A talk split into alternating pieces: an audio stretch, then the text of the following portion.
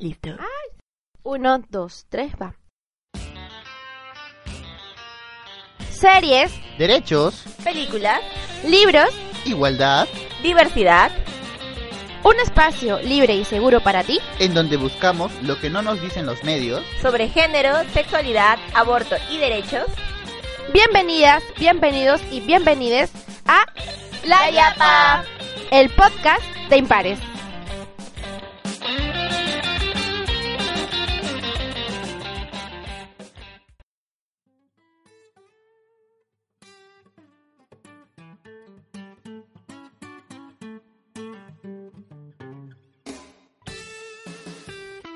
Bueno, entonces dado que ya le hizo la claqueta invisible a nuestro querido Saúl, ya.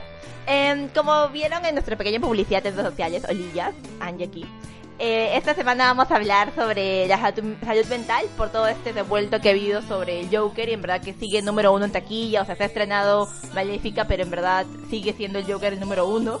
Entonces, un poco de eso, así que preséntense nuevamente, chicas. Bien. Claqueta voy a hacer de nuevo. Yo soy Carla. ya, ya me conocen bastante por lo que yo hablo. Bueno, vamos a hablar sobre el Joker. Como ya mencionó es Angie. Entonces vamos a ver todo en sí la película. ¿Qué nos pareció a cada uno? Y una pregunta que hasta no nos explicamos por qué la gente se reía en las escenas. Que no había por qué reírse en realidad. Y eso, nada más. Hola, soy Saúl y sí, eh, retomando ese tema, el, eh, cómo eh, la sociedad está, asum- está asumiendo el impacto del Joker. eh, recuerdo que, y además tarde lo comento, que hubo un incidente con la gente que se disfraza y que va a las funciones de cine. Entonces, cómo este movimiento, cómo esta película está generando un movimiento nuevamente a tomar en cuenta la salud mental como un eje importante en esos días que es tan crítico rescatarlo nuevamente. Bueno, eh, el día de hoy igual tenemos una bella invitada, en verdad muchas gracias. Está aquí Marta Sondón, que es psiquiatra de la materia de Lima. Hola, ¿cómo están? Yo también estoy muy emocionada de la posibilidad de conversar acerca de Joker, que es una película que en realidad me impresionó bastante. Súper chévere. Entonces, eh, lo primero vamos a ir viendo en cuanto de cuál fue nuestro primer acercamiento, tal vez a un establecimiento de salud mental, o cuál fue nuestro primer momento a... Así que, como está hablando yo mucho, va a empezar Carla, por favor, ¿sí? Ya, está bien. No te demores solamente, por favor. No, ya, uy, mi historia es larga todavía. Mi historia clínica es muy larga. bueno, eh, el tema de salud mental es un poco complicado el tema para mí porque yo desde los 15 años que sufrí mi primer ataque de pánico, en este caso fue en un centro comercial, de la nada, vino los vértigos, el ahogamiento y casi me logré desmayar. Pero bueno, eh, me atendieron, me dijeron de que solamente, eh, o sea, que, me- que era psicológico, todo lo que yo sentía, que no tenía nada No te atendieron. en el salud de Chorrillos. Ah. Ajá, fue hace mucho tiempo, o sea, cuando tenía 15 años aproximadamente, como dije. Y bueno, ¿no? Entonces desde ahí me dio como que un miedo a salir de mi casa. Y era como que estaba en mi casa un mes sin ir a la escuela por querer estar ahí. Entonces, el miedo era más que nada de que me vuelva a ahogar, ¿no? Que me vuelva a ahogar y que me muera en la calle, no sé, una cosa así. Entonces, eh, estuve con pastillas según mi mamá, yo no recuerdo. Pero bueno, aprendí algunas técnicas de relajación para la respiración y todo lo demás. Pero he vuelto a recaer este año en donde, bueno, han pasado muchas cosas en mi vida, en donde me dio otra crisis combinada con la depresión. Entonces, Pero en todo este tiempo nunca has ido, nunca has vuelto a ir. eh, ah, ya, estuve estudiando psicoterapias Gestalt, en donde también me aplicaban lo que era terapias Gestalt, pero pequeñas, no una sesión más profunda en mi ser. Y eso ayudó, creo yo, a conocer muchas cosas de mí, pero siento que no soy la Carla de antes, que era más fría, calculadora, y ahora soy más débil, me siento así, más susceptible. Por lo que habíamos hablado de la terapia. Sí. Yo también, retomando lo que decía Carla, este, mi primera, al- mi primer acercamiento a, la psicología fue que igual que en el colegio, cuando mis papás se dieron cuenta que tenía bulimia. Entonces, este, fui a psicología, luego un poco también fui a psiquiatría, me dieron, o sea, se dieron cuenta que tenía ansiedad, muchísima ansiedad. Entonces, este, tomé pastillas por un tiempo, pero luego como medio ya lo dejé allí, pero ahora estoy en terapia gestal también. Entonces, el hecho de la terapia gestal es bastante curioso porque justamente es el hecho de que abrirte muchas heridas, abrirte... Sí. Entonces, sí, sí comprendo la, mucho la eso. terapia gestal es una terapia muy creativa, pero introspectiva a la vez, ¿no? O sea, hace que veas del, un tema del presente al pasado. Entonces abre muchas puertas que tú ni siquiera querías recordar o aceptar y, o conocer. Pero bueno, está en el proceso de ir aceptando y conociendo y viendo cómo solucionar tu vida, ¿no? Igual solo quería recalcar de que nosotras a las tres igual al hablar de esto estamos en una situación de bastante privilegio al poder nosotros tener contacto con esto. O sea, yo ahora me pago mis propias sesiones psicológicas, Carly igual se puede pagar sus pastillas, entonces como te- podemos tener acceso a esto, o sea, Claro. normal. No, entonces ahora, bueno, con mi crisis que me dio, estoy en el eh, salud, ahí me están atendiendo todo y bueno, ahí también me dan mis pastillas y todo, y- pero es algo nuevo para mí a esta edad tomar las pastillas porque generan cambios en mi organismo que no, no me siento como yo antes, pero estoy tratando de ver las cosas con positividad un poco, ¿no? Vale. Y ya, eso. Señor Saúl, usted que nunca ha ido a un psicólogo. Es psicólogo, pero nunca ha ido a un psicólogo. Eh, sí, eh, eh. creo que la, la única vez que he ido a psicólogo fue en, en el colegio cuando tuve problemas familiares por un conflicto X. que había en mi casa y a partir de ahí como que mi comportamiento cambió y me llamaron al psicólogo. Así fue muy breve. Pero de ahí mi acercamiento más con la atención psicológica en establecimientos de salud, como en hospitales, clínicas, ha sido más que nada por mi formación de psicología. Recuerdo que hacía psicólogo que jamás a, a un, a mi docente de psicología clínica y le atendí en un hospital de en una posta de Lima Norte y recuerdo que me sorprendió mucho el tema de cómo él nos contaba la crisis que tenía dentro de su posta porque le exigían demasiados productos a él, como que tienes que tener tantas atenciones, tienes que aumentar el número de Ah, personas, ya te entendí. Pero este es como que él está en una oficina metido en el medio de la posta, al costado de un parquecito chiquito y es como que ahí la gente no va, no es fácil entrar. Inclusive para mí que era estudiante Claro. era complicado, tenía que registrarme, avisar como que cinco veces, estoy Ah, psicología y o sea, todo ese proceso me hizo dar cuenta de que en verdad además de la experiencia que ya tuve en el arco Herrera, es como que la, o sea, el tema de salud mental en nuestro país es muy delicado, no lo están tocando de forma correcta y es como que es muy triste que iniciativas como la de, lo vamos a comentar en noticias, de, un, de inaugurar un nuevo centro de salud mental sí. y que lo estén atacando tan- de una forma tan agresiva. Lo de San Marcos te Lo refieres. de San Marcos, ajá. Sí. Es como que es Pero una además está, señal. ajá, no sé si la puedes jactar, pero sí, ajá, como que se ha celebrado bastante el hecho de que se haya, se haya abierto, pero luego también está el hecho de, de dónde están estas personas y todo eso, ¿no? Yo no sé cómo será en el arco Herrera, pero ahora, o sea, veo cómo es la atención en, en el Rebagliati. Hay un hospital de día que solamente es para, solamente son psiquiatras, salud mental y todo lo demás. En el caso de emergencia, o sea, es súper estricto el ingreso, también para la salida no, salida no sale sin receta. El baño no tiene, no tiene el pistillo ni nada. O sea, eso, y era como que yo estaba sentada y había un señor a mi costado y me dijo, señorita, por favor, siéntese en otra parte porque el señor es, este paciente es agresivo y no voy a hacer que le golpee en cualquier momento. Entonces fue como que, ok, de verdad, yo me quedé que... Entonces, era como que hay psiquiatras buenos también que eran súper, súper inteligentes, me refiero a que el- o sea, sabían del tema, pero habían practicantes que, ay Dios, en vez de darme seguridad, me dan mucha inseguridad y yo soy ansiosa y era peor. Entonces tenía que regresar a buscar a mi doctora, ¿no? En este caso. Y, pero sí, en los consultorios, la, el local, la sede era súper súper feo, o sea, descuidado, o sea. Ajá, sí. Siempre al último. Siempre al último, en verdad. Sí, bueno. Bueno, ese ha sido nuestro pequeño previo e introducción a la, a la, a la situación de, de la salud mental en sí. Eh, queríamos hablar en sí ya del Joker y vamos a empezar con Marta porque es la que no ha hablado mucho ahorita. Que sí, el Joker, este, y en tus expectativas o en verdad, ¿cómo te pareció el hecho de la publicidad y toda esta situación, no? Ah, yo ni había escuchado hablar del Joker. Y de repente por ahí en la televisión veo que ha ganado el premio de Venecia. Entonces, ah, mira, que hay que irla a ver. Y entonces empezaron también los amigos y las amigas a comentar que mira, que bien impresionante, bien fuerte, terrible esta película. Y cuando fui a verla, sí llenó la idea que me había hecho de cómo sería la película, una película muy fuerte, muy efectista, Hollywood, 100%, Sí. pero también con una historia interesante para mí como psiquiatra. Ah, claro, ok. Pero entonces sí, digamos que las expectativas que tenía sí. Colmó Qué mi bueno. expectativa. Qué bueno. A mí sí, en verdad me gustó bastante porque es una película de cómics que en verdad últimamente al tener a Marvel de promedio siento que estamos muy contaminados de Marvel. Entonces eh, me parece muy chévere y hablando con mi hermano me decía, a Marvel gasta tanto para hacer una película que sea buena y esta no ha gastado tanto y ha hecho una película magnífica. Y es por el hecho que se ha atrevido a hablar de un tema que nadie quería hablar, que es justamente salud mental. Entonces eso me parece súper potente. Eh, hay muchas personas que tal vez están comentando el hecho de no hay muchos matices grises y eso, pero a mí la película siento que es efectiva para lo que quiere lograr. Es una película comercial, entonces no le puedes pedir mucho a una película comercial sin ofender. Me gustó mucho ya, pero la película va para comer. Exacto, es comercial. Entonces tú vas a comer canchita, a verlo con tus amigos, con tus amigas, entonces. Y que haga esto de mensaje potente me parece ya como un, un mega logro. ajá, Ya, ya está. O sea, para mí sí, o sea, sí, me gustó un montón.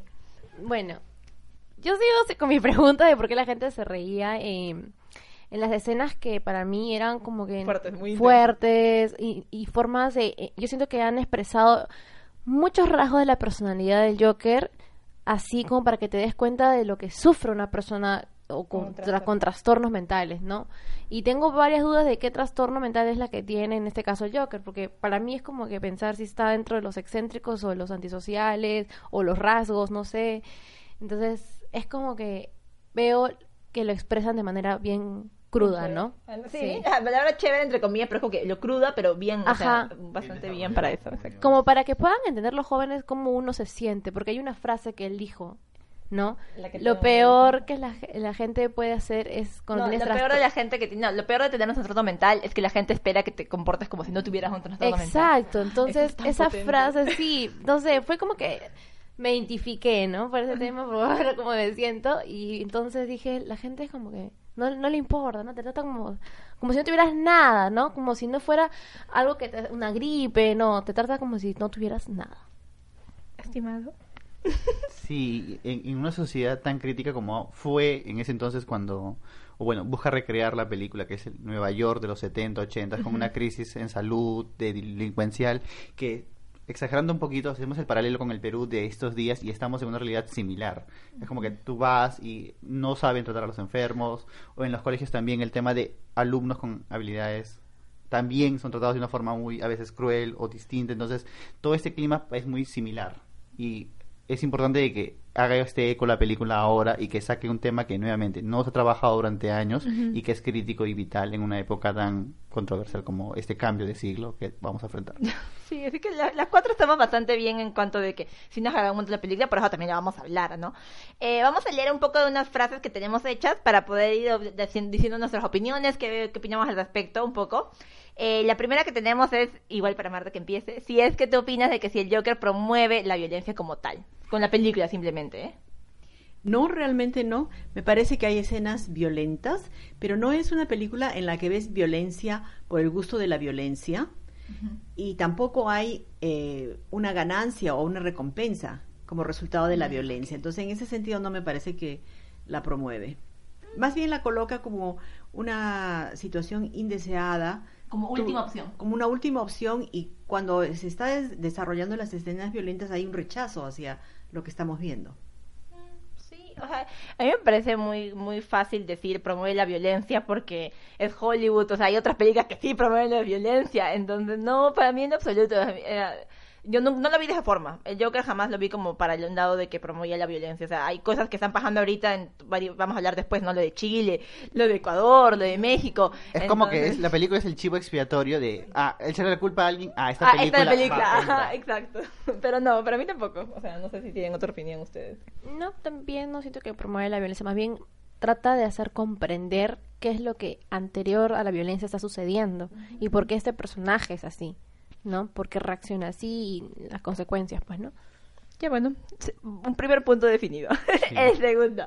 A ver, vamos a ver. Eh, este es muy curioso. Si es malo empatizar con personas que cuentan con trastornos mentales. Y si alguna vez tal vez nosotros nos llegamos a identificar con nosotros, con eso. No sé, no sé, gente. O sea, yo no, yo siento que ese este rol de poder empatizar, de poder colocarnos en la situación en la que ellos llegan con su sufrimiento es importante, es clave, sobre todo si queremos construir una mejor sociedad.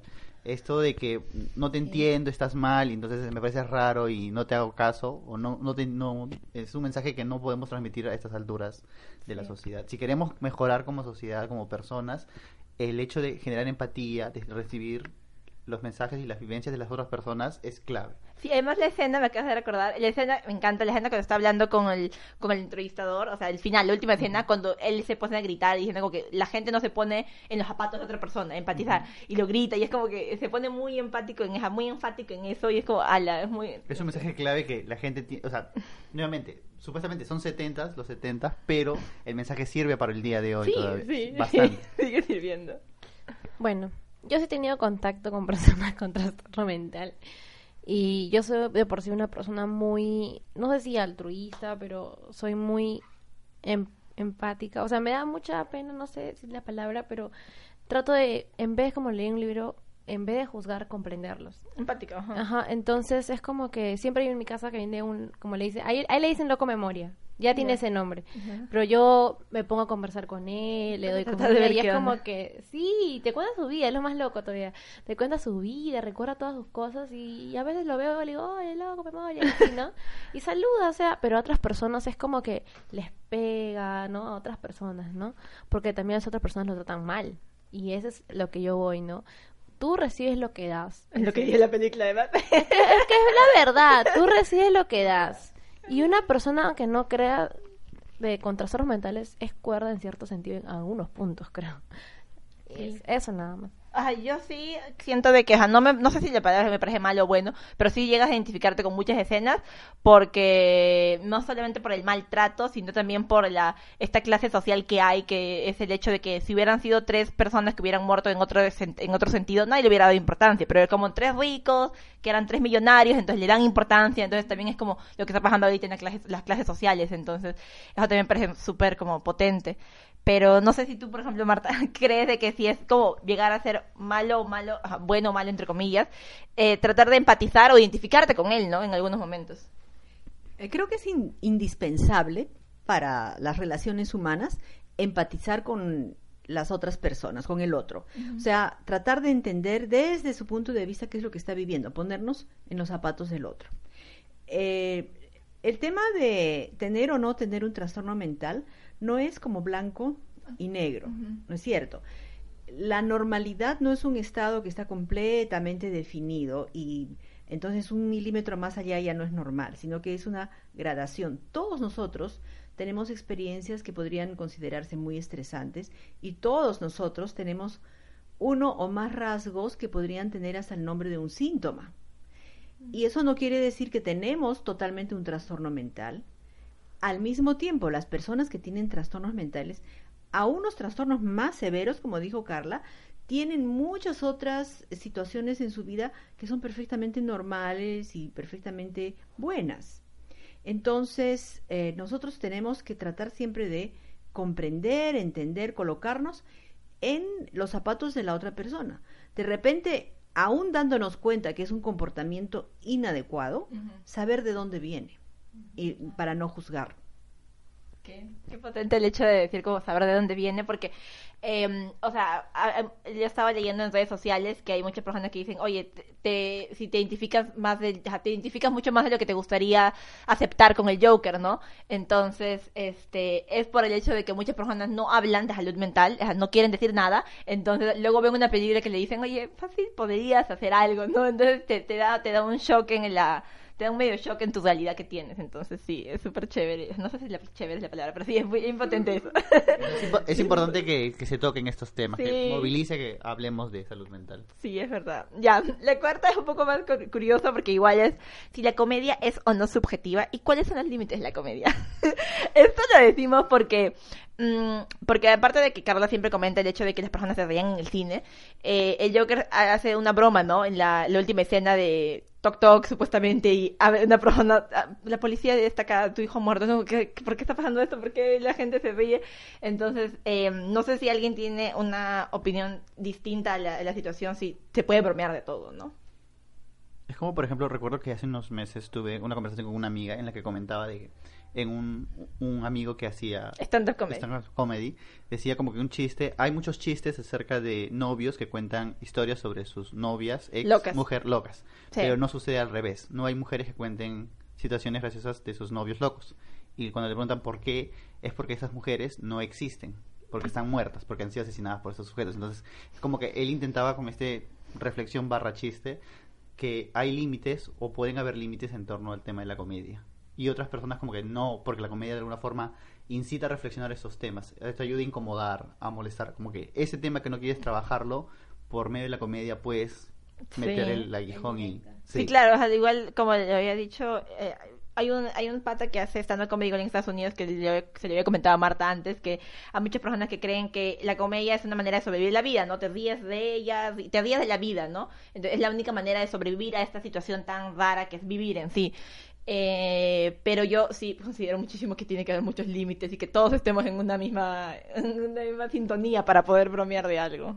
No sé, no sé si Sí, creo que el problema del Joker, él quería ser comediante, pero eh, realmente era imposible, porque no, sus chistes eran muy concretos, se olvidaba de, de la línea final, eh, la cambiaba, la decía con la, Punchline, sí. sí, la- el punchline, y, y- y la decía con la entonación incorrecta. Eh, entonces, no había modo de reírse con él, sino de reírse de él. Y eso es un poco triste porque cuando tú afectivamente no conectas con tu audiencia, entonces es imposible tener comedia. Aunque estaría de acuerdo con ustedes en que uno se puede reír totalmente de cualquier cosa y tratado con, con ironía, con sarcasmo, con cierta incongruencia, con situaciones inesperadas, realmente se puede hacer chiste de casi cualquier cosa. Pero eh, para alguien tan que, cuyo pensamiento era tan peculiar como el del el Joker, era imposible porque no conectaba con su audiencia. Entonces, para ti en sí, el Joker jamás podría haber sido comediante. Creo que no. En realidad él te- eh, eh, creo que no, él te, más bien te provocaba rechazo y si tratabas de empatizar mucho, bueno, te daba pena, pero de ninguna manera te daba risa. Sí, me ha hecho acordar la escena donde su mamá la está bañando a su mamá y le dice como, voy a hacer sí, que mis chistes ya están mejores para ser supuestamente comediante. Y su mamá como que, pero no tienes que dar risa para ser comediante. Y se la va. Sí, su mamá fue súper cruel. Su propia madre le dice, o sea, para ser comediante tienes que dar risa y tú no, tú, tú das tristeza. No, sí, yo me acordé, no, muy, muy sad. ya bueno, Ah, ya.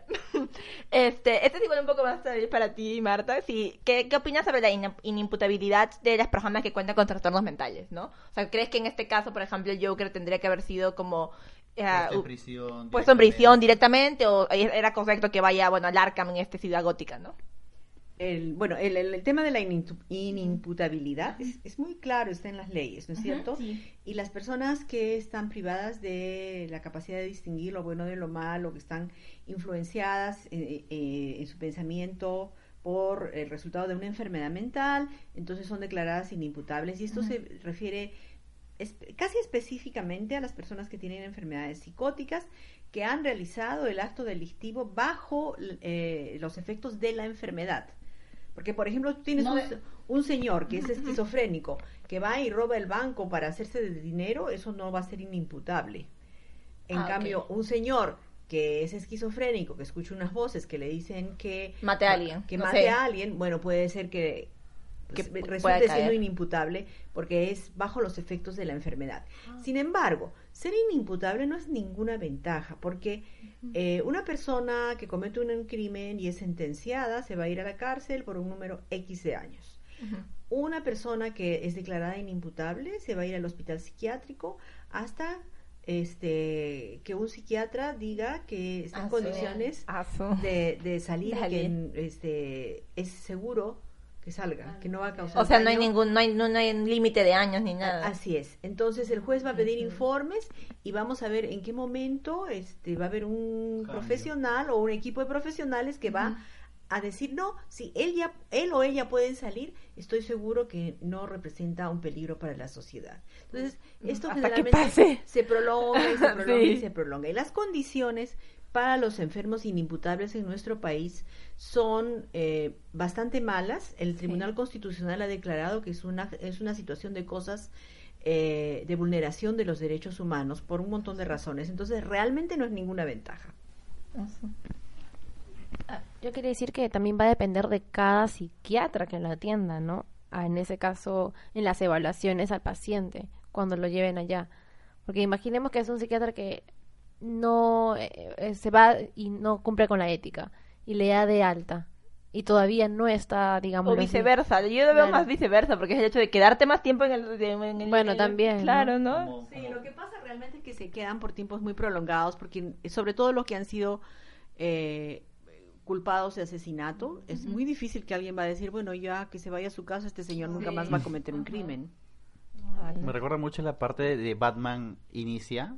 Ya. Seguimos La- hablando de Batman. Ajá, ya, la primera. Cuando este a los jefes de la mafia, este médico, este psiquiatra, les echa este gas de la risa, creo, algo así, y, los convierte en inimputables, como para evitar de que ellos cumplan. Que cumplan años. Claro, además porque en el Arkham era más fácil que se vayan, o sea, escaparse, era más fácil que se escapen en el Arkham. ya, bueno, sí. Este, pun- según, otro punto. Em, este es bastante es normal. Es la frase que hemos estado poniendo en redes sociales. Si es realmente que solo hace falta un mal día para que una persona se pueda Convertir. co- pueda convertir o como que la saquen de su, de su estado normal, entre comillas, ¿no? Este, señoritas. Yo sí creo en esa frase. O sea, uno, como dicen, nace como una tabula rasa, ¿no? Nace con una mente en blanco y todo lo demás. Entonces, las personas se van formando en base a las experiencias, tanto positivas como negativas.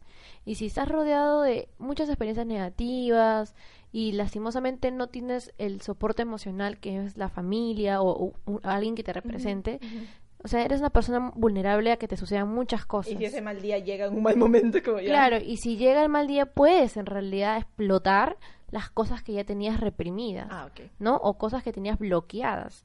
Entonces yo sí creo mucho en que en realidad un mal día o que justo conozcas a una persona que, no lo sé, te haga sacar lo peor de ti, bueno, yo creo que sí puede suceder. Me has hecho acordar, me has hecho acordar con del mal día. Yo, este año, estos últimos seis meses, los primeros seis meses del año fueron bastante curiosos para mí. Entonces, me acuerdo muy bien un día de que mm, estaba en la chamba y me salió algo bastante mal en el trabajo. O sea, yo estaba redactando algo y lo redacté mal. Y entonces me llamaron la atención por eso. Luego de eso, este, yo estaba, estaba esperando un correo para que supuestamente entre en una nueva chamba, todo bonito, y me rechazaron por unos dos puntos de diferencia. Entonces, yo voy al último piso de mi, de- de- del trabajo y me pongo a llorar como súper mal intensamente, y se me caen mis lentes del décimo piso al primero.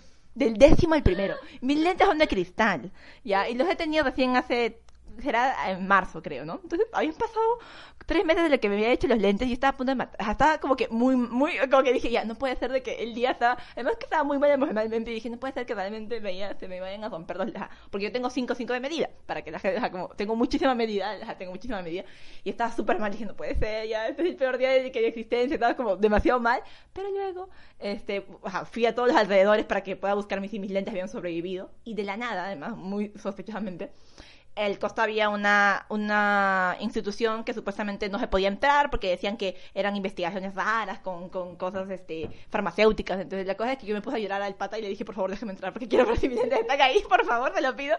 Y él me dijo, no, no, no, no, no, no te puedo dejar entrar. Pero dijo, lo voy a ver.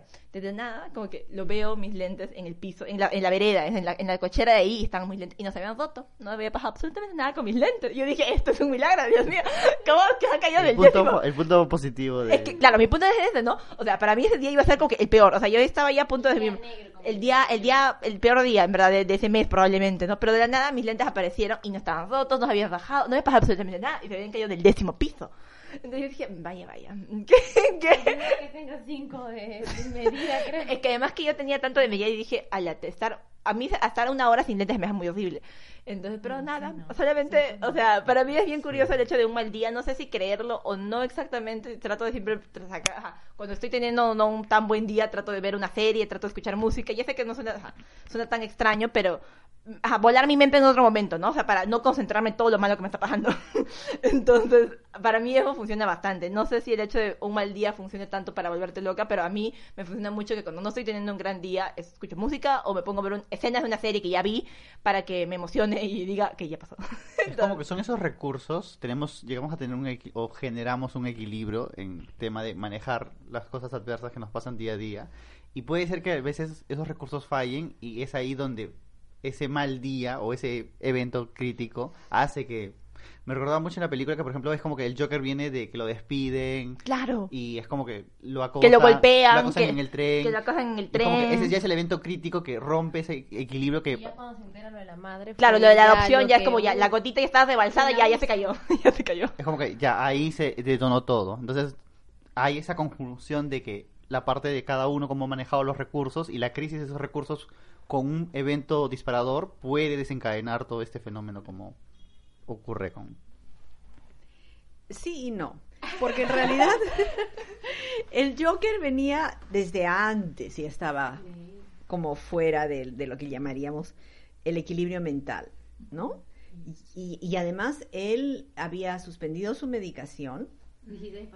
No voluntariamente. No, No volun- voluntariamente. voluntariamente, eran siete, siete pastillas, siete creo. pastillas Ajá. y bueno, ya, ya no tomaba ninguna porque se habían acabado, lo que sea. Claro. Estaba sin medicación y había estado juntando varias cosas eh, negativas que le pasaban. Y bueno, en este día ya se sumó todo y cayendo encima de un terreno de una persona que tenía una enfermedad, explotó. Ah, es verdad que a cualquiera de nosotros se nos pueden juntar los eventos y puede haber un momento en el cual nos parece que vamos a desfallecer, pero la mayoría de nosotros, como ustedes han dicho, tiene estos recursos. ¿no? Alguna otra cosita que nos salva. Busco con quién conversar, escucho música, me, me meto a la ducha, me voy a nadar, en fin, hago algo que me reconforte o que me permita por lo menos este como liberar un poco del estrés. Bueno, sí, es verdad. No, lo del mal día, Diosito. En verdad, este fue un muy, un muy mal jueves. En verdad, me sigo acordando que como mis lentes no se rompieron. Y se han roto después. eh, Curiosamente, mis lentes ahora están rotos, pero fue porque se me cayeron de mi camarote. Entonces, ironía de la vida. Décimo piso no se cae, pero no se rompe, pero de, mi camarote sí se cayó. bueno, este. La- acá es una pregunta sí o no, realmente, ¿eh? O sea, me parece. ¿O sea, alguna parte de la película les dio risa? ¿Les parece que es una comedia? No, ¿cierto? O sea, díganme que no.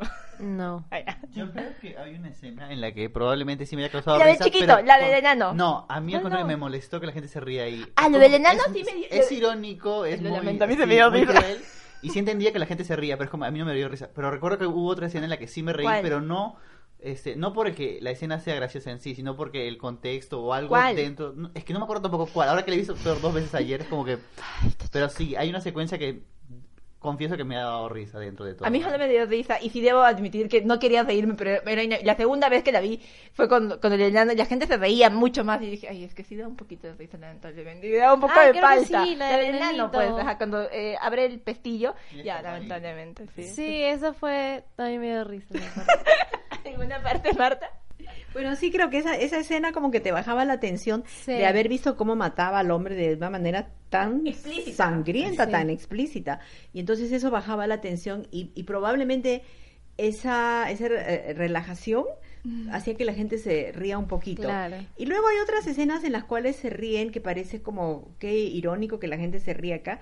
Y creo que es porque nosotros nos defendemos de las, de las personas con enfermedades mentales y entonces tratamos de en nuestra mente convertirlas en raritos. Mm. Porque nos Mm. cuesta admitir que la persona con trastorno mental en realidad se parece un montón a nosotros, solamente que tiene una enfermedad. Sí, pues. Fue como una pausa creativa, ¿no? De la película. En esa escena. Sí, es que claro, estabas ya tu mente. Además que para mí, eh, después de esa escena, ajá, después de la escena del pestillo, le- la película como es súper potente, o sea, no te puedes perder. Me acuerdo que... Baja, va de bajada completamente. Eh, Claro, Sí. sí, exacto. Yo me acuerdo que mi mamá, que había, la segunda vez fui con mi mamá y quería ir al baño porque había tomado toda una gaseosa enorme. Justo en esa parte. Y dije, no, no, no salgas, ¿me entiendes? Porque esta parte se viene como que lo mejor. Porque la escena que donde baila, donde está ella, es como que, no, no te vayas. Sí. Sí. Y ahí empieza la locura total. Sí, exacto, exacto. Y empieza a total. él mismo, en realidad. Sí, ajá, sí, él mismo sin pastillas, claro, él mismo, por así decirlo. Sí, podemos decir. Pero yo estaba como que en duda en esa escena, ¿no? ¿Por qué no lo mató al amigo? O sea, ¿A quién? ¿Al chatito? claro, o sea, él dice porque era- él, él sí era bueno con él. Pero, o sea, no sé si, si, eh, etiquetarlo como si fuera un psicópata, ¿no? Es lo hubiese matado, o sea, no si tuvo empatía entonces ese personaje, porque si no hubiese tenido la empatía igual no le importaba y lo mataba, ¿no? O, no sé. Es sí, creo que no, no, lo mata por, por un requisito del, del, libreto, porque no, no hay, es muy difícil de entender por qué no lo mata, porque al mismo tiempo había sido un testigo y generalmente los psicópatas eliminan a los testigos. Eso es lo que yo también dije, porque él pudo haberle hecho a la policía. Así es. Eh, por supuesto que eso es en, en, una ciudad ficticia, donde de repente la policía, además cuando tú vives marginal, la policía es una referencia totalmente lejana. Y, y luego está eh, este mensaje que siempre hay en las películas de Hollywood de que cuando tú haces, eh, cuando tú eres bueno, te van a salvar, ¿no? Lo mismo ah. pasaba en, en, Viernes 13 y, en otras películas. Sí, además que este se ve como hay una cosa que más me ha hecho creer con lo del héroe. Yo no sé si ver a este Joker, a este, esta película, como un antihéroe o como un villano porque el antihéroe como tal, si no me equivoco, se define como una persona que tal vez no tiene las cualidades de en sí un héroe, pero en sí hace lo que la sociedad quiere, ¿no? Una de las cosas más típicas es tal vez el Punisher, que es este la de Netflix, que también, que si bien no tiene poderes, no tiene esto, y, incluso también muchas personas dicen que Batman puede ser un antihéroe porque él muele a golpes a las personas, de los cómics se ve que él muele a golpes a, a los, a los malhechores o cosas por el estilo, ¿no? Pero yo, por ejemplo, acá yo le veía como a él medio héroe, porque decía, sí, te van a salvar, todo va a ser bien, todo va a ser feliz, ¿no? Como que, y así fácil se salva, ¿entiendes? él no entra al, arca o algo así. Entonces justo va al punto de, fácil él no lo mató porque dijeron, pucha, ya, o sea, me voy a salvar. Lo veías como un héroe en la película, o sea, la película te va construyendo como si él fuera... bueno, sí. Claro, no sé si lo bueno y mal es muy feo, ¿no? Pero... sí, como si fuera ya una persona. Claro, como si fuera un héroe de la película, ¿no? O sea, prácticamente. Ti, ti, ti. Este, ya, y eso es una, una cosa solo para Marta, estimada. Este sí, que nosotros al ser jóvenes, o sea, como habíamos dicho en un principio, al nosotros hablar de parte de nuestra situación de privilegio, que podemos ir a, a, a, que vamos a contar con pastillas, por ejemplo, yo me pago mis propios, este, a, la psicóloga. O buscar centros o consultar. Buscar centros, o sea, tal vez, ¿qué es lo que tú consideras que podemos hacer nosotros los jóvenes por nuestra salud mental, no? Porque a la gente no le importa, probablemente, pero casi nunca, ¿no? Pero ¿qué es lo que crees? Eh, es verdad que es una situación de privilegio. 80% de las personas que necesitan atención de salud mental en el Perú no tienen acceso. De modo que los que sí tienen acceso, todas las mañanas deberían dar gracias. al, universo, al universo de impares porque me están pagando. Así es. O a lo que sea que te permite. Y luego, ¿qué podemos hacer para cuidar nuestra salud mental? Porque a nadie le importa. Eh, el Estado tiene la obligación de cuidar la salud de todos no está cumpliendo con esa obligación en el tema de salud mental, aunque hayan cuadruplicado el presupuesto últimamente. como empezamos como de cero, entonces ahora es un poquito todavía. Necesitamos muchísimo más. Y cada uno es responsable de su propio cuidado. Y a nadie, realmente no, no podemos responsabilizar a nadie más. ¿Y qué podemos hacer? Podemos hacer ejercicio, que es de lo más favorable para que funcione bien el cerebro podemos eh, participar en actividades sociales placenteras que nos eh, nutre, hace funcionar el circuito de recompensa, hace que el cerebro libere sustancias que son protectoras y es buenísimo y nos activa. Eh, podemos comer bien, privilegiando frutas, verduras, proteínas y comidas ricas en omega, evitar el exceso de azúcar, el exceso de grasa que nos van a causar daño cerebral. El daño cerebral, solo que recordar, o sea, ¿te refieres a la comida chatarra en sí? ¿Cuál es el daño que en sí podría causar? Porque, por ejemplo, yo a veces cuando estoy un poco mal y me pasa algo, digo, voy a comer un dulce solamente para hacerme feliz un instante, ¿no? Pero, claro, un chocolate o algo, pero luego, ajá, ¿qué efectos te deja? ¿Tiene efectos negativos realmente? Eh, si tú comes eh, un exceso de azúcar o comida chatarra todo el tiempo, todo, no, no como si fuera, digamos, una comida de reconfortante de vez en cuando, ¿no? Sino todo el tiempo, vas a subir de peso, vas a juntar eh, colesterol en tus arterias, eso va a influir en, en, la irrigación de tu cerebro, vas a ir perdiendo el funcionamiento de partes de tu cerebro.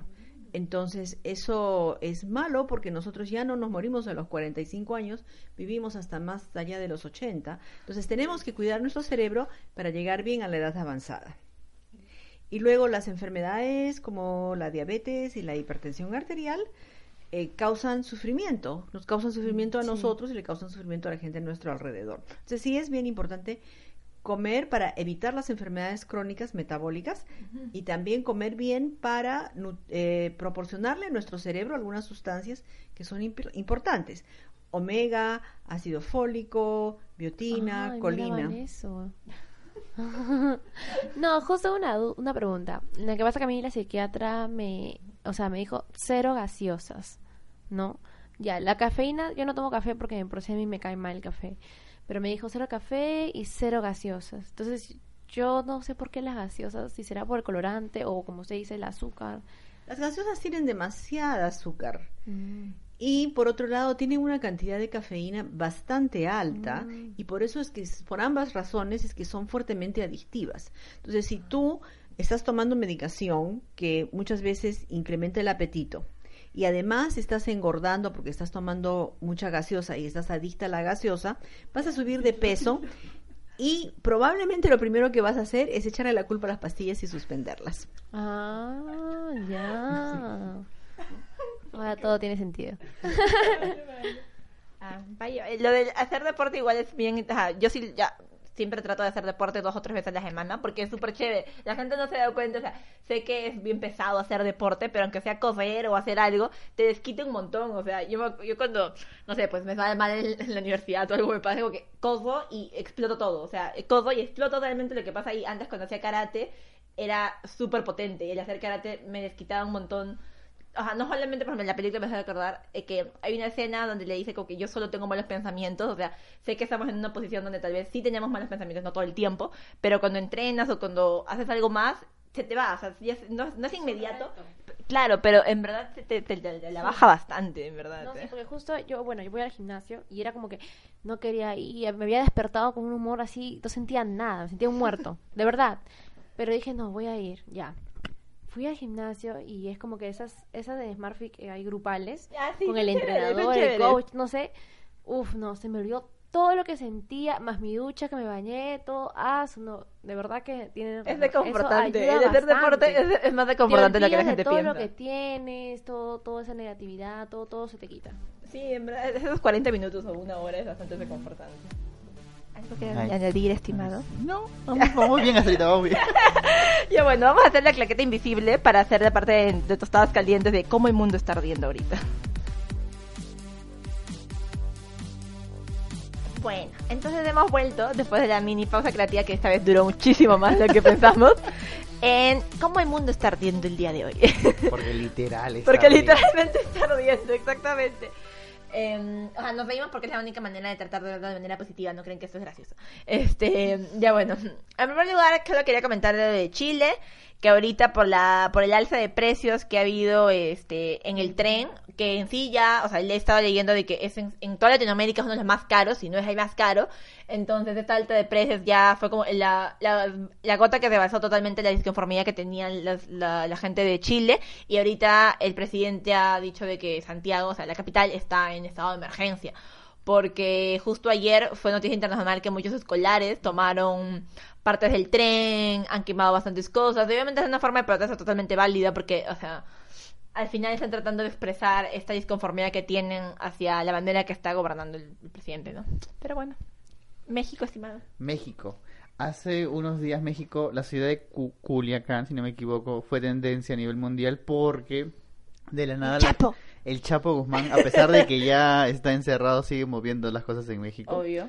Hace unos días, hace dos días, la policía y el ejército coordinaron actividades para poder detener al hijo del Chapo Guzmán y lo detuvieron. O sea, se- ese- fue efectiva y fue fructífero la detención. Pero a los pocos minutos comenzó una balacera en la ciudad de Culiacán que todo el mundo, todas las personas ciudadanos tuvo que refugiar, tuvo que refugiarse donde pudiese. Inclusive hay videos de gente que preguntándose, pero ¿por qué hay balas acá ahorita si no hubo nada? Y es que todos los conjuntos de fuerzas de Chapo Guzmán estaba amenazando con hacer una balacera en todo un pueblito de Culiacán hasta que liberen al Chapo Guzmán. Y lo liberaron. Y lo liberaron. El presidente de México dio la orden de que lo, de que lo. Joker, Lee Joker, lo liberaron porque el héroe. Y es como que la situación se ha vuelto mucho más insostenible. Y la comunidad internacional también está criticando fuerte a, Claro. No me acuerdo, López Obrador, el presidente de México, por Ajá. esa decisión tan extraña de que primero joder con la policía para que lo detengan y a, Y los, luego a las pasa horas... ajá, claro. como- Este, bueno, lo de Ecuador en sí ya pasó, pero no sé si quisieras decir algo más, de verdad, Bello.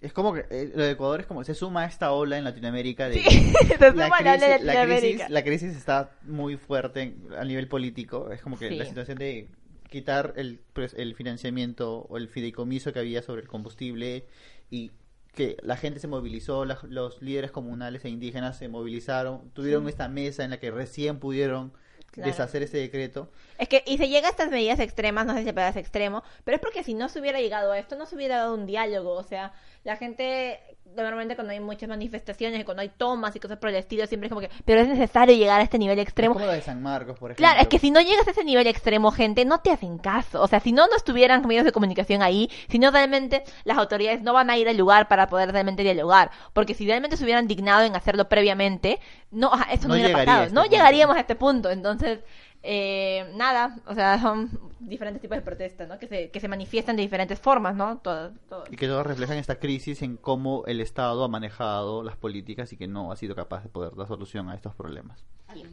Es verdad. Este, otra cosilla que queríamos decir es solamente recomendar Mapacho, que ya se estrena en cine. Ayer la vimos Sí. con Saúl y César. Eh, es una película peruana grabada en Pucallpa. Sí. Yo digo que es un triángulo amoroso. Saúl dije que no es un triángulo amoroso. Un amoroso. ángulo amoroso. Pero nada, es recomendarla porque además es una película LGTB, además de la temática trans, que es mucho más invisibilizada. Además están actuadas por, act- por personas trans, lo cual es súper importante. Además que con fetos. Si todo sale bien, el próxima semana también hablemos un poco más de eso. Sí. Eh, pero es darle la oportunidad. Yo sé que solamente está ahorita en Bellavista, en el Cinepolis de Santanita y en el de Mega Plaza, en Pega Plaza. Pero es darle una oportunidad, o Plaza Norte, si no me equivoco, pero darle una oportunidad porque realmente son películas peruanas que valen la pena. Esa película, si bien es cierto en un momento como que nos seguimos bastante porque es como comedia, este tiene un, un mensaje, tiene un giro de guion que al final te hace reflexionar bastante, ¿no? Sí. Eh, y nada, es cine peruano y además de la selva. O sea, yo siento que sí, está súper chévere, en verdad. Denle una oportunidad, dense una escapada y Sí. dense con la película. Este, otra cosita solamente que iba a mencionar es la tontería que ha hecho Adam. Ah, La- sí, solamente lo quería mencionar porque me parece ya como un insulto. Adams es esta... cadena de de ternos. ternos, correcto. Ajá, entonces no sé si... es-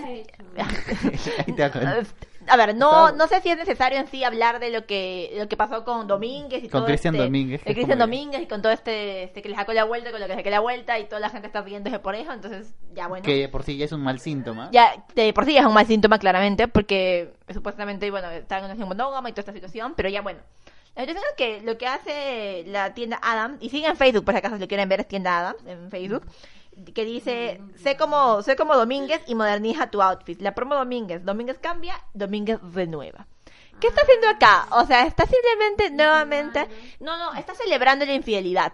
Exacto, sí. Entonces, a mí me hace mucho ruido de que a los hombres nuevamente, eh, y además que siempre está este corte feminista que, o sea, sorry, pero siempre va a estar de mi parte, porque a las mujeres, si nos somos infieles, somos las perras, las pendejas, las malas personas, la- las que nos queremos acosar con todo el mundo. La que va a transmitir cualquier cosa. Exacto, exacto. Entonces, en cambio, los hombres siempre se celebran. Entonces, y a mí me hace. Justo Saúl me mostró de que en uno de los comentarios que estaba como decía, ah, voy a tomarle screenshot a esto antes de que lo eliminen. Y, y la página de Facebook, el- el- o él o la community manager de la página, estaba burlando del hecho de que esto es una falta de respeto. Entonces. Ah, Me hace mucho ruido este tipo de situaciones, no se puede celebrar ningún tipo de infidelidad, ya sea de un hombre o de una mujer, pero más es darnos cuenta de que si fuera por una mujer, esto no estaría pasando, claramente. Porque Sería si un no- linchamiento mediático. Linchamiento completo. mediático, claro, porque, ay, esta maldita, que es una vividora de hombres, que no sé qué, típico. En cambio, en el hombre no, ¿me entiendes? Sé como Domínguez, ¿qué va a ser el nuevo hashtag? Sé como Domínguez, o sea, es muy patético, gente. Pero, Sí, pero bueno, este, nada, creo que eso es todo. ¿Sí? Ah, raíz- cerrando ya el tema de salud mental, eh, la inauguración de este centro de salud mental comunitaria De que San fue hace un par de días y cómo su inauguración es como el síntoma final de cómo nuestra sociedad aún tiene pendiente el tema de salud mental, porque si bien es cierto es una de las pocas acciones que desde el gobierno están intentando promocionar, de que es un centro de salud para eh, o en un espacio universitario como es San Marcos, que de por sí la experiencia es muy crítica dentro de esa universidad y eh, también hay otra parte que critica bastante de, ay, solamente está inaugurando un centro de salud comunitario, como si con eso salvaras al Perú. Pero, Pero, men, o sea, estás no te- avanzando en Estás algo. avanzando en algo, exacto. No es necesario buchear las, las iniciativas del Estado. Sí. Eh, así que bueno, nada. Para ir igual cerrando el programa, eh, vamos a dar muchísimas gracias a Marta por venir acá y poder como absorber nuestras dudas. Este, además porque también le gustó el Joker, es bastante curioso porque además es psiquiatra, entonces es como para que se dan cuenta de que realmente tienen que ir a la película si no la han visto. no sé si tienes algo más que agregar. Bueno, darle las gracias por esta conversación estimulante, por a- hacerme pensar en cosas desde otro, otro punto de vista y realmente los felicito y muchas gracias. Gracias. Muchas gracias, Marta. El próximo, la próxima semana con Fe sale todo bien. Vamos a hablar un poco de la Casa de las Flores, un poco de Mapacho también. de nuevo. Mapacho, de la comunidad trans, la visibilidad que tiene que tener además la comunidad trans en este en, en la actualidad. Eh, antes de terminar con lo que iba a decir Carlilla, solo quería decir de que hablar de salud mental siempre implica a nosotros como desnudarnos un poco.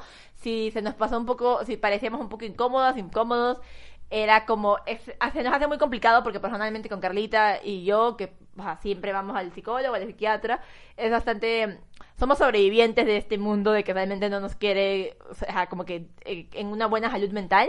Entonces, este, eso, eso simplemente como acotar ese tipo de cosas y que no está, está bien sentirse mal, ¿me entiendes? Eso nada más. Ya. Sí, en realidad como tiene, como dice Angie, tiene mucha razón. Somos sobrevivientes y y testigos de que de lo que se siente ir a un psicólogo, un psiquiatra y bueno, tomar las medicaciones, el día a día luchar contra uno mismo para ponerse, digámoslo así, una sonrisa, porque en realidad bueno, las personas ansiosas en sí, las- en general, son muchas, como dicen ustedes en términos coloquiales, nerviosos, ¿no? Entonces, siempre paramos con esos miedos, esas tensiones, la angustia, y esa sensación es, es, es muy fea, de verdad. Entonces, para nosotros haber contado, bueno, en mí en particular, sí fue un poquito... No sé si me habrán escuchado mi voz un poco bajoneada, porque en realidad cuando cada vez que hablo de esto es como que me entra la ansiedad, la tristeza y, no es fácil, ¿no? Y sé que hay personas peores también, con otros trastornos mucho más complicados y mucho más graves, ¿no? Pero nada, miremos las cosas sin juzgar y más bien comprender eh, a las personas. Porque al fin y al cabo todos somos seres humanos y en cualquier momento, no sabes, te puede tocar un familiar que tenga esto O o, tú mismo puedes desencadenar por cualquier situación que te suceda. Ni- No te deseamos nada de que te pase, pero uno nunca sabe, ¿no? Y solo decir de que peores no nos referimos a que sea algo malo, simplemente de que sabemos que hay otras personas que tengan una situación menos privilegiada que nosotros. Y nada más. Y si necesitas ayuda, que lo pidas, ¿no? Obviamente. Sí. Nadie es adivino. Bien, ahora seguimos con las redes sociales. No olvides seguirnos en iBooks, Spotify y iTunes como podcast La Yapa, el podcast en este caso de Impares, gracias al Centro Juvenil Futuro. Y nada, en Instagram y en Facebook, por favor, siempre estamos, así que también por ahí, los grandes Claro, diseños. las redes sociales siempre estamos nosotros publicando en Centro Juvenil Futuro, publicando nuestras fotos, todo lo que hacemos, charlas que también hacemos, si va a haber algún evento, un proyecto, todo está en la página del Instagram, Facebook y en Twitter también. Así que... en- Ah, follow up. Ya. En Instagram y Facebook, así que no olviden seguirnos y comentar, obviamente, qué película, qué serie, qué libro o qué tema te gustaría que habláramos. ¿Sí? Bueno, hasta aquí llegó el día de hoy. Bye. Chao, cuídense. Adiós.